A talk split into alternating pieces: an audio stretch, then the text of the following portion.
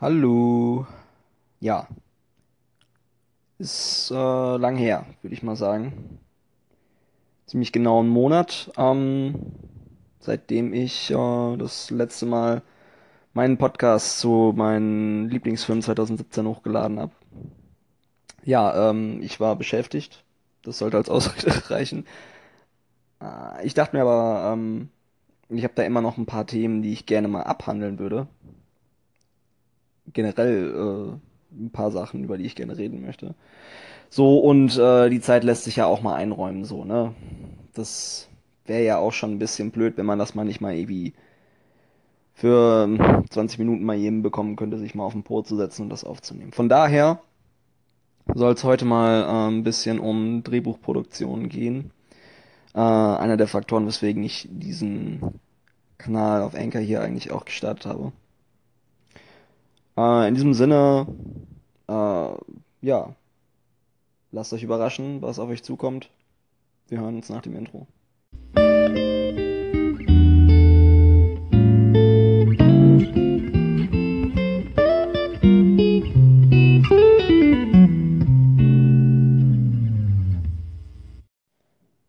Da ich vor einiger Zeit relativ positive Resonanz zu dem Podcast ähm, Schauspieler führen und Regie in Bezug zu Schauspielern ähm, machen bekommen habe, dachte ich mir, ey, das ist doch ein Thema, das wird vielleicht den einen oder anderen noch interessieren. Drehbuch schreiben und generell so ein bisschen gucken, was so hinter den Kulissen abgeht. Und ey, also im Prinzip mache ich eigentlich nichts anderes momentan. Ähm, da dürfte es sich ja eigentlich ganz gut anbieten, auch mal ein bisschen aus dem Nähkästchen zu plaudern. So. Ähm, Drehbuch. Fangen wir mal ganz grob an. Was ist überhaupt ein Drehbuch? Ich hatte ja vor einigen Ausgaben bei diversen Filmbesprechungen ähm, öfters mal das Handbuch von dem guten John Truby, 22 Steps to Become a Master Storyteller, eingefügt oder beziehungsweise daraus zitiert. Und ich möchte meinen, das ist auch un ungefähr so ein Grundstein, den man dafür nehmen kann, wenn man sich vor Augen führen möchte, wie Drehbuchschreiben funktioniert. Ähm, Drehbuch ist, klingt auf dem Papier ganz einfach. Also der Wortwitz war jetzt nicht intendiert, aber es klingt eben auf dem Papier ganz einfach. Es ist das Handbuch, das Handwerkzeug, die Schatzkarte, die den Regisseur dazu führen soll, das letztendliche Resultat, den Film quasi auszugraben. Oder beziehungsweise umzusetzen. Boah, ich werfe hier wieder mit Metaphern um mich. Ähm, es dient also im Prinzip als Blaupause, als Anleitung, was genau wie wann gedreht werden muss, was wie inszeniert werden kann, soll, muss, gehört und wer und wo was sagt und macht.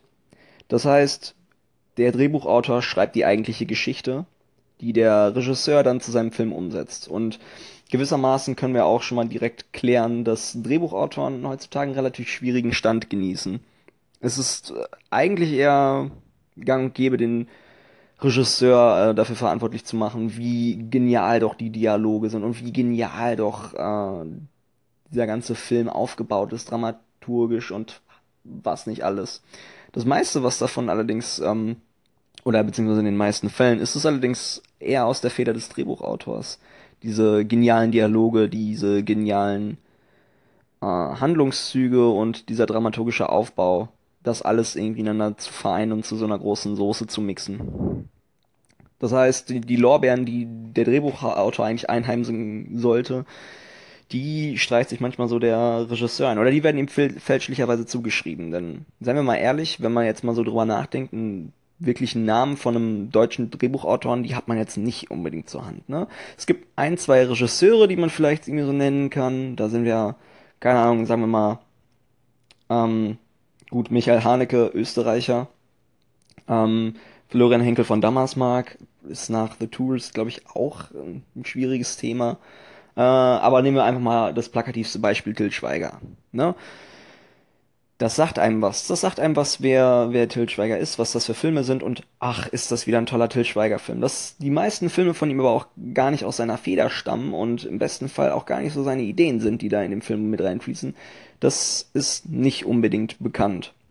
Das heißt, der schöne Till Schweiger-Film ist eigentlich äh, ein von Till Schweiger umgesetztes Konglomerat an vielen Bausteinen. Und ich will da den Drehbuchautoren gar nicht irgendwie auf einen goldenen Podest heben. Es gibt viele Leute, die am Set viel machen und sich um viel kümmern. Ton, äh, Schnitt, Beleuchtung, ähm, generell auch die ganze Ausstattung, das sind alles Faktoren, die da miteinander zusammenhängen. Man kann sagen, dass ein Film eigentlich das Projekt einer gut organisierten Arbeitsgruppe ist. Und der Drehbuchautor, der hat halt eine kreative Idee, wie das Ganze denn ungefähr ablaufen soll und wo wer was wie zu machen hat. Also nicht am Set, aber auf jeden Fall in der Geschichte.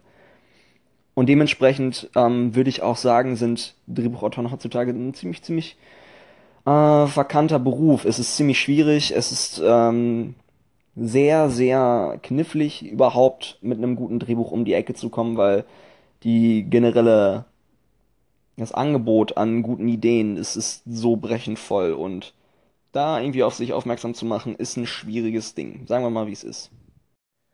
Entschließt man sich also heutzutage dazu, aus welchem Grund auch immer, Drehbuchautor zu werden, dann reicht es nicht, einfach nur gute Ideen zu haben oder schöne Geschichten zu schreiben, sondern heutzutage müssen Ge Geschichten in ein gewisses Raster fallen. Geschichten müssen sich einerseits verkaufen können und Geschichten müssen andererseits auch einem gewissen Filmideal entsprechen. Oder zumindest dem Ideal, dem wir im Kino Identifikation entgegenbringen. Weil äh, einerseits kann man natürlich Kunst machen, andererseits kann man Kommerz machen. Und kommerziell erfolgreiche Filme sind die Filme, die einem gewissen Muster folgen. Es gibt auch kommerziell, sagen wir mal, erfolgreiche Filme, die das durchweg oder beziehungsweise damit durchweg brechen. Und das ist auch ganz, ganz, ganz, ganz, ganz wichtig. Aber John Truby äh, schreibt in seinem Buch äh, 22 Steps to Become a Master Storyteller, wie die Blaupause eines erfolgreichen oder eines gut getakteten Films aussieht. Und das Ganze macht er anhand äh, von 22 sogenannter Plot Beats, die essentiell für das Gerüst oder das Skelett der Story sind. Sieben davon sind unabdingbar und komplett essentiell für jed jedwedige Form von Geschichte. Und das sind einerseits ähm, der erste Plotbeat Need und Weakness, der zweite Plotbeat Desire, Opponent, Plan, Battle, Self-Revelation und New Equilibrium. Und die wollen wir uns heute mal genauer anschauen, weil diese Plotbeats ähm, die ganzen restlichen 15 drumrum scharen oder in, besser, in gewisser Weise sich damit auch umkleiden und hauptsächlich äh, für das Wichtigste stehen. Warum genau brauchen wir diese sieben Plotbeats? das, was essentiell für die Geschichte ist, laut John, laut John Truby, ist Entwicklung.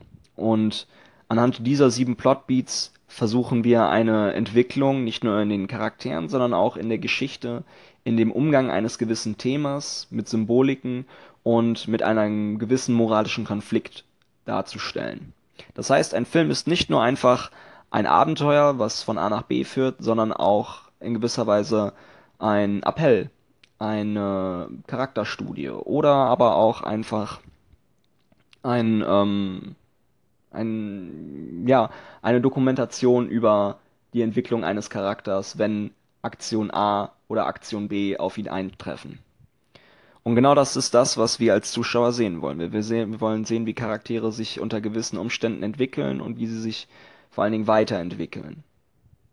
Um das Ganze zu gewährleisten, brauchen wir dafür ein gewisses Skillset. Wir brauchen ähm, eine gewisse Vorbereitungszeit und da kommt dann dementsprechend das auf einen Drehbuchautor zu, was man vielleicht vorher noch gar nicht erahnt hat. Ein Drehbuchautor braucht immense Vorbereitungen und Präzision. Und was das genau heißt, das schauen wir uns direkt mal an.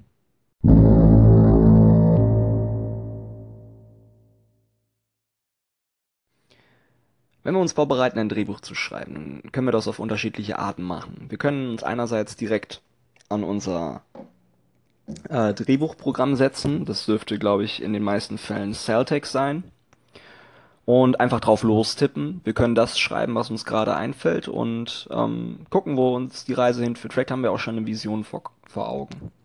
Wir können uns allerdings auch genauso gut ähm, vorbereiten. Wir können uns unterschiedliche Pläne machen, wir können uns unterschiedliche ähm, Zettel machen und dort unterschiedliche Bereiche draufschreiben. Dann nehmen wir zum Beispiel einen Zettel, in dem wir die Charaktere draufschreiben, äh, die Charaktere ausformen, ihnen äh, gewisse Hintergrundgeschichten gehen. Das, was abseits von dem, was wir erzählen wollen, passiert und das, was sie so auszeichnet. Das, was ihr Charakterwesen so treibt und wie sie untereinander vielleicht auch in einem gewissen Konflikt geraten. Wir können damit gleich am, gleichermaßen auch schon die Spannungsaufbau, die Spannungskurve und den Konflikt selber bearbeiten. Wann trifft wo welcher Konflikt ein? Was sagt er aus? Wie genau verändert er da den Verlauf der Handlung und warum genau streiten sich zwei über welches Thema? Wir können da auch schon mal gewisse Rückschlüsse und vielleicht auch parallel schon ein bisschen am Dialog schreiben. Und natürlich ganz, ganz wichtig nebenbei natürlich den, das Skript selber Stück für Stück vervollständigen. Hinzu kommt vielleicht noch eine Seite, in dem wir gewisse Symboliken mit einbauen. Ein Film an, ist ja auch dadurch auszeichnet, dass er durch die Bildsprache arbeitet und gewisse Dinge miteinander verknüpft, gewisse Bilder, zum Beispiel Tiersymboliken bei sehr animalischem, brutalem Verhalten. Das können wir uns noch ausdenken und das im Endeffekt darauf fügen. Und wenn wir das alles haben, und wenn wir das alles ausgearbeitet haben, dann schreiben wir das Drehbuch. Immer noch nicht in unserer, in unserem Drehbuchprogramm, sondern schön auf einem großen Schmierblatt, bis wir jedes einzelne Detail au ausgearbeitet haben. Dann tippen wir es ab und dann können wir es ausdrucken. Das ist ähm, so ungefähr die Herangehensweise, die John Truby predigt. Er sagt, ähm, mit einem Drehbuch kommt sehr, sehr viel ähm, Vorarbeit äh, zum Tragen. Das heißt, wir können nicht einfach äh, drauf lostippen, sondern wir werden uns wahrscheinlich, wenn wir das machen, irgendwann in unserer Schrift verheddern, weil wir unterschiedliche Ideen bekommen, unterschiedliche unterschiedliche Auffassungen von der Geschichte bekommen mit der Zeit und uns dann im Endeffekt nur dabei erwischen, wie wir wieder und wieder löschen und neu schreiben und vielleicht gar nicht zum Ende kommen. Ob das nun die richtige Herangehensweise ist, ist äh, mal dahingestellt. Es ist ja abhängig vom eigenen Typus, wie man schreibt und wie man Sachen zusammenfügt. Ich persönlich sage mir, das ist eigentlich eine ganz gute Kombination aus beidem. Das, was einem inspiriert, äh, schon mal runtertippen. Eine Szene, die einem im Kopf hängen bleibt, runtertippen. Aber es lohnt sich auch, gewisse Vorarbeit zu leisten. Denn wir können so schon mal schauen, was für Charaktere wir nehmen wollen. Passen sie überhaupt so in den Ton, den wir haben wollen? Ähm, ich habe mal gelesen äh, in dem Buch Directing Actors, aus dem ich auch schon letztes Mal ein bisschen zitiert hatte, dass es für einen Drehbuchautor unwahrscheinlich wichtig ist, ein Drehbuch zu schreiben, das er sich nicht selber vor Augen vorstellt. Das heißt, das, woran ein Drehbuchautor am meisten scheitert, ist, ähm, oder beziehungsweise sich am meisten kritisiert, sind die Bilder, die in seinem Kopf nicht richtig funktionieren, die andere vielleicht aber inspirieren können. Das heißt, ein Drehbuchautor muss sich nicht mehr Aufgaben machen, als er tatsächlich zu stemmen hat. Er soll den Film nicht directen, er muss keine Regie führen, er muss die Story einfach nur schreiben. Und wie das Ganze bildlich umgesetzt wird, hat äh, jemand anders Sorge zu tragen. Dafür gibt es einen Regisseur. Das heißt, wichtig für den, für den konstanten Fluss und für die konstante Schreibe eines Drehbuchautoren sind diese sieben Plotbeats. Und anfangen wollen wir dabei mal mit dem ersten Plotbeat Weakness und Need, was John Truby als Ausgangslage für eine Story ausschreibt. Das ist das, was unsere Charaktere zu Beginn ihres ihrer Reise und ihrer Entwicklung an die Hand gelegt bekommen. Schwächen und Notwendigkeiten. Notwendigkeiten, sich zu verbessern. Wenn wir Geschichten sehen wollen, dann wollen wir meistens auch mit den Charakteren mitfühlen. Wir wollen Empathie für sie entwickeln. Und das bedeutet, dass wir Charaktere möglichst menschlich schaffen müssen. Und so pathetisch das auch klingen mag, man weiß, der Mensch ist fehlerhaft. Der Mensch ist nicht perfekt. Der Mensch äh, hat gewisse Züge, die ihn selbst äh, selbstzentriert machen oder die ihn in gewisser Weise ähm, mit anderen in Konflikt geraten lassen. Wenn wir unsere Charaktere also schreiben, dann schreiben wir nicht das Skillset, was sie alles können und was sie alles gut können, sondern wir schreiben vor allen Dingen erstmal, was sie alles nicht gut können. Das nennen wir Weakness. Hier als Beispiel, zum Beispiel mal direkt aus dem Buch zitiert, Weakness für ähm, Das Schweigen der Lämmer. Clarice is inexperienced, suffering from haunting childhood memories and a woman in a man's world. Das heißt, das ist unweigerlich schon mal das, womit der Charakter in diese Welt geworfen wird. Das ist das Problem, was ihn über den Verlauf der Handlung noch weiter beschäftigen wird. Und gleichbedeutend mit diesem, mit diesem Weakness, mit dieser Schwäche, kommt die Notwendigkeit, sie zu beheben oder aus ihr zu lernen, sie weitestgehend auszumerzen. Das wäre in diesem Fall Clarice must overcome the ghost of a past and gain respect as a professional in a man's world. Das heißt, wir haben hier einen Charakter, der unweigerlich durch äh, Unerfahrenheit, durch äh, äh, ja schwere, schwere, ich will, ich möchte aus dem Film nicht spoilern, aber ähm, schwere vorangegangene traumatische Erinnerungen ähm, leidet und was in gewisser Weise er aus der Vergangenheit mit in die Gegenwart mitnimmt. Das heißt, seine Aufgabe wird es sein, an sich selbst zu wachsen und über diese Dinge hinwegzukommen, um den Aufgaben, die ihm in der Geschichte gestellt werden, entgegenzutreten und an ihnen zu wachsen. Das sollte in diesem Fall nichts sein, was der Charakter zu Beginn des Films von sich gibt. So, ich, äh, ja, ich habe noch so ein traumatisches Erlebnis aus der Kindheit, das muss ich jetzt loswerden. Ja, das ist ganz, ganz, ganz, ganz falsch. Das sind nämlich äh, Schwächen und Notwendigkeiten, die auf psychologischer Ebene stattfinden.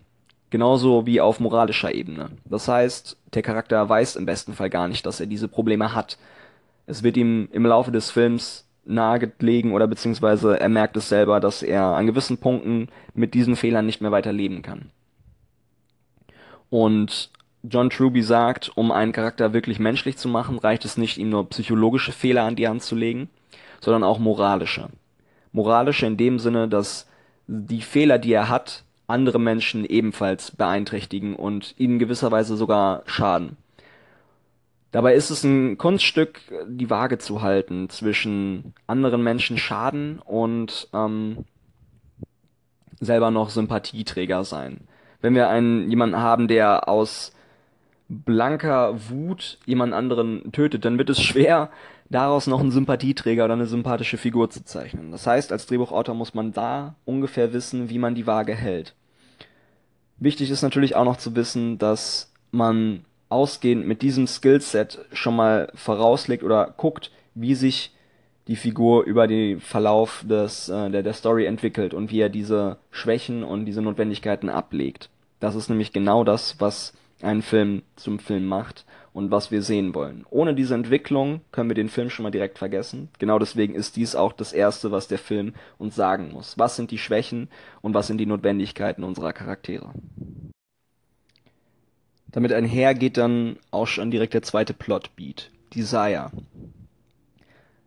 Der Charakter, den wir schaffen wollen, muss jemand sein, der etwas Gewisses will, der von Punkt A zu Punkt B kommen will, der etwas äh, Gewisses erreichen will, der etwas Gewisses haben oder verändern möchte. Und genauso wichtig wie Weakness and Need ist Desire, wenn nicht sogar vielleicht genauso wichtig. Aaron Sorkin, den man vielleicht von ähm, The Social Network oder Moneyball oder Steve Jobs kennen sollte und einer der Rockstars der Drehbuchautorszene in Amerika ist, wenn man das so sagen darf. Der hat das mal ganz gut zusammengefasst. Er meinte, ein Drehbuch ist wie ein Auto. Man kann das schönste Auto der Welt haben. Aber wenn es nicht fährt, wenn es keinen Drive hat, dann ist es nutzlos. Und genauso braucht auch eine gute Story, ein gutes Drehbuch einen Drive. Etwas, wo es hingeht. Und das muss von Anfang an klar sein. Deswegen folgen diese beiden Plotbeats aufeinander und sind wechselwirkend dafür, dass wir wissen, was für Schwächen dieser Charakter hat, die möglichst simpel und spezifisch klar gemacht werden müssen, muss genauso ein simples und spezifisches ähm, Ziel, eine gewisse Absicht klar sein, damit wir wissen, genau da möchte der Charakter hin. Wir wissen, das wird er erreichen wollen, vielleicht wird er es erreichen, vielleicht nicht. Je nachdem wird sich im Verlauf seines ähm, äh, seiner Reise sein Verhalten verändern und sein Charakter sich entweder zum Guten oder zum Schlechteren wenden. Er wird auf jeden Fall eine Entwicklung durchmachen. Punkt 3. Eine Geschichte braucht Konflikt.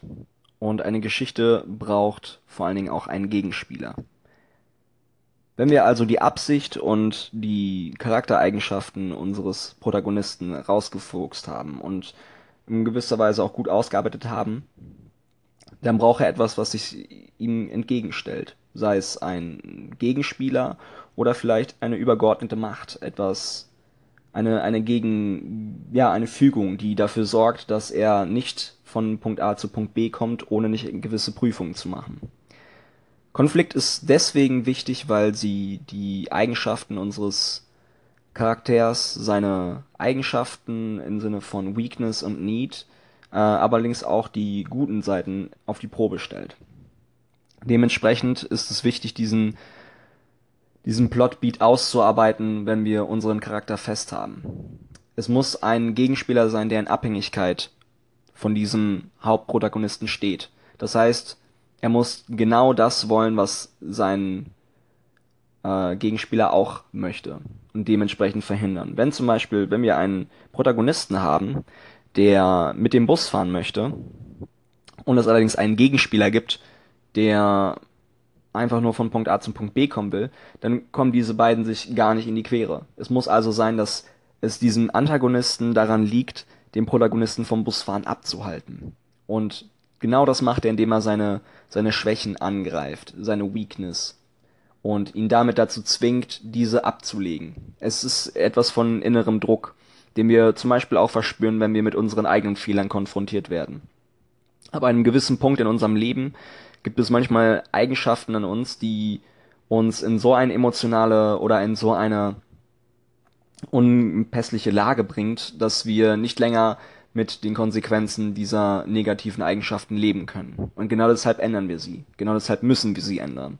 Und genau zu diesem Punkt muss auch der Protagonist getrieben werden. Deswegen ist ein wichtiger Gegenspieler ein ebenso essentieller Bestandteil wie die beiden vorangegangenen Punkte. Er ist im, im Prinzip dafür verantwortlich, dass A, der Plotbeat Desire nicht einfach ist und ihm auch ein gewisser Wert zugeschrieben wird, weil Dinge, die schwer zu erreichen sind, gleichzeitig größeren Wert haben. Und B, dass die ersten beiden, beziehungsweise dass der erste Punkt Weakness und Need überhaupt erst ent sich entwickeln kann und eine Entwicklung in dem Charakter auslöst. Deswegen ist unser Antagonist ganz, ganz wichtig und sollte direkt nach äh, den beiden vorangegangenen Punkten und nach der Ausarbeitung des Charakters ausgeformt werden. Deswegen habe ich auch gesagt, dass es vielleicht wichtig ist, ein Charakternetz anzufertigen. Es wird wahrscheinlich nicht, wenn man einen Film schreibt, wird er wahrscheinlich nicht nur zwei Personen spielen lassen. Deswegen braucht man unterschiedliche Leute, die in einem unterschiedlichen äh, Konstrukt zueinander stehen. Das Ganze wird auch noch anhand der anderen Plotbeats, äh, die in einem weiteren Kosmos stehen, von John Truby erläutert. Es gibt sogenannte Allies, also Kompanen und Mitstreiter, und es gibt sogenannte ja, Antagonisten. Und wer der Antagonist ist, ist immer abhängig von der Situation. Das heißt, zwei Menschen, die in einem Konflikt stehen, die selbst wenn sie einfach nur über eine gewisse Sache diskutieren, sind direkt Protagonist und Antagonist. Und es gibt immer eine Entwicklung, die in diesem Dialog folgt. Es gibt immer eine Entwicklung, die in dieser Diskussion und vor allen Dingen in diesem Konflikt folgt. Deswegen ist es wichtig, rauszuarbeiten, wer was sagt, wer wie, welche Schwäche des jeweils anderen angreift. Und man kann es vielleicht schon raushören, ein guter Antagonist hat genauso viele Schwächen und genauso viele Notwendigkeiten und ähm, Absichten wie der Hauptcharakter selbst. Die Frage ist natürlich, in was für einem Verhältnis kann man diesem Film erläutern. Ein guter Film schafft es, äh, auch einen Gegenspieler menschlich wirken zu lassen und nicht einfach nur eine Abziehfigur zu zeichnen. Und das ist die große Kunst eines Drehbuchautors. Plotbeat Nummer 4. Der sogenannte Plan. Wenn wir die vorangegangenen Plotbeats zusammennehmen, dann haben wir schon den zentralen Konflikt. Es geht also im Prinzip darum, Charakter A, Protagonist, möchte das, Charakter B, Antagonist, möchte das und im besten Fall Protagonist und Person A davon abhalten, dies zu erreichen oder dies zu verwirklichen. Das heißt, dieser Konflikt besteht, die Fronten sind gesteckt. Nun geht es daran, ähm, zu zeigen, was für Auswirkungen das hat und was die beiden Kontrahenten tun, um den jeweils anderen davon abzubringen. Das heißt, unser Protagonist braucht einen sogenannten Plan. Und damit meine ich nicht, dass er kurz sagt, oh, okay, das ist mein Plan, ich werde das machen, sondern dass er es wirklich durchzieht, dass er es wirklich zeigt. Und wir können dem Protagonisten nicht in den Kopf gucken, deswegen muss er es auch zeigen und dem Zuschauer verständlich machen. Deswegen müssen wir es als Drehbuchautoren auch schreiben. Dieser Plan oder dieser Plan ist verbunden mit dem sogenannten äh, Drive, ebenfalls ein Plotbeat, der von John Truby später auch noch ausgeführt wird. Äh, es ist der sogenannte, äh, ich sagen wir mal, die Sektion, die zeigt, welche Handlung auf welche Handlung folgt. Das heißt, Protagonist macht dies, Antagonist bekommt deshalb folgende, äh, ja, folgenden Effekt, folgende Auswirkung zu spüren und macht das, was wiederum der Protagonist zu spüren bekommt. Das heißt, wir haben eine Hin und Her. Der macht das, der andere macht das und die beiden wechseln sich quasi nonchalant immer wieder ab, um ähm, sich gegen, gegenseitig quasi vom Ziel abzubringen. Das ist der sogenannte Plan und das ist das, was ungefähr die Mitte des Films ausmacht und die in, zum Beispiel in einem Actionfilm die Haupthandl haupthandelnde Action wäre. Wichtig ist natürlich, dass auf diesem Plan, das heißt das gesteckte Ziel, wie der Protagonist dem Antagonisten entgegenfährt, auch ein, ein, ein sogenanntes Battle folgt, was der fünfte Plotbeat ist. Das heißt, Protagonist und Antagonist müssen wirklich in den Kampf miteinander treten. Was für ein Kampf das ist, das ist den Drehbuchautor natürlich selber überlassen. Es kann ein Film sein, der auf Action pacht, das heißt, es wird mit viel großen Wummen geschossen, oder es kann ein politischer Film sein, in dem das Gefecht aus Worten besteht und in dem argumentiert wird, in dem dieses, dieser Kampf, dieses Battle ähm, auf einem, an einem, an einem, keine Ahnung, wirtschaftlichen Tisch ausgetragen wird und es überwiegend argumentativ vor, vonstatten geht. Das ist das, worauf sich quasi das ähm, zweite Drittel des Films zuspitzt und in dem später dann auch der sechste Plotbeat mündet, was die sogenannte Self-Revelation ist. Self-Revelation ist nämlich der Punkt, an dem der Kampf so intensiv und so schmerzhaft für den Protagonisten ist, dass er mit seinen Eigenschaften, Weakness und Need, die er von Anfang an mitbringt, nicht weiter umgehen kann. Das ist der Punkt, in dem der Antagonist und seine Handlung, der Kampf und alles, was dazu gehört, ihn dazu zwingt, sich zu ändern und zu verbessern, in gewisse, gewisse Attribute abzulegen, um dementsprechend sein Ziel zu erreichen. Das heißt, dort ist der letztendliche Punkt, in dem sich der, unser Protagonist ändert und mit Entwicklung ähm, ja, aus diesem ganzen Geschehen rausgeht. Das heißt, Punkt 6 ist das, womit wir von Punkt 1 aus drauf zulaufen. Wichtig wäre es, und das sagt John Truby zum Beispiel in diesem Buch auch, zu wissen, wann genau das Wie stattfindet. Wenn wir einen Film, wenn wir einen Film drauf losschreiben und einfach gucken, wo es endet, dann hat es meistens zur Folge, dass wir keine wirkliche Entwicklung darstellen und zeigen können. Wir müssen nämlich sehen, dass etwas wie und wo passiert. Wir müssen es von Handlungen darstellen. Jede Szene, die wir schreiben, sollte nämlich einem gewissen Zweck dienen und nicht einfach nur ähm, dies oder jenes äh, einfach nur schön darstellen. Wir müssen gewisse charakterliche und entwicklungsstrategische Zwecke erfüllen mit jeder Szene. Und deshalb ist es wichtig, das von Anfang an auszucharakterisieren und zu zeigen, wie sich das im Verlauf des Films verhält. Wenn wir also zum Beispiel die Self-Revelation im Film Casablanca nehmen. Hier sagt John Truby, Rick sheds his cynicism, regains his idealism and sacrifices his love for Ilsa so he can become a freedom fighter die moralischen wie die psychischen Schwächen, die die Charaktere mitbringen, werden somit klar, dem Protagonisten selbst klar, und sie können diese ablegen im Zuge einer Weiterentwicklung, um sich zu verbessern und mit den genannten Problemen um, umgehen zu können. Das ist das, was Self-Revelation aussagt. Wenn wir also im letzten Plotbeat, dem New Equilibrium, unseren Helden zeigen, dann geht er als gesonderter und gereifter Charakter wieder in seine alte gewohnte Kulisse zurück. Ein gutes Beispiel ist hierbei Frodo aus Herr der Ringe, der sich zu Beginn seines Abenteuers als noch junger, naiver und vielleicht auch nicht ganz so gereifter junger Hobbit auf den Weg macht, um ein großes Abenteuer anzugehen, mit vielen Stolperstein und einem großen Gegner, der sich ihm entgegenwirft und immer wieder neue, neue Herausforderungen stellt. Wir wissen, dass Frodo am Ende dieser Reise seine, seine Naivität, seine Ungereiftheit und ähm, äh, ja, seine Unerfahrenheit alles ablegt, um quasi äh, ja als neuer gesonderter Held hervorzugehen. Und genauso tritt er dann auch wieder in sein altes Dorf zurück und sieht dieses mit anderen Augen. Und auch wir als außenstehende Zuschauer sehen dies mit anderen Augen. Wir sehen den Held, den wir schon seit Minute eins in seinem Dorf kennen, nun mit anderen Augen und wie er diese ganze Welt mit anderen Augen sieht. Da er nun diese ganzen ähm, charakterlichen Entwicklungen durchgemacht hat, haben wir auch einen völlig neuen Menschen da. Das heißt, er sieht die Dinge und geht die Dinge anders an als äh, zu Beginn. Und das sollte ein Film zeigen können. Er sollte zeigen können, dass zwischen Beginn und Schluss einer Reise ein merklicher Unterschied liegt. Ansonsten ist die emotionale Wucht und vor allen Dingen auch die äh, Wichtigkeit dieser Entwicklung und dieser Reise nicht spürbar und dementsprechend auch nicht relevant. Das müssen Dinge sein, die rüberkommen und die mitschwingen.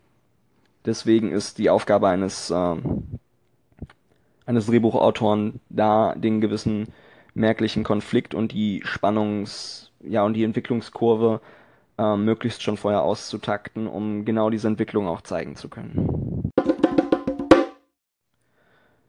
Abschließend bleibt zu sagen, dass Drehbuchschreiben ähm, mehr Arbeit ist, als man sich vielleicht vorstellen mag. Es ist nicht einfach nur eine gute Idee haben oder eine gute Geschichte haben.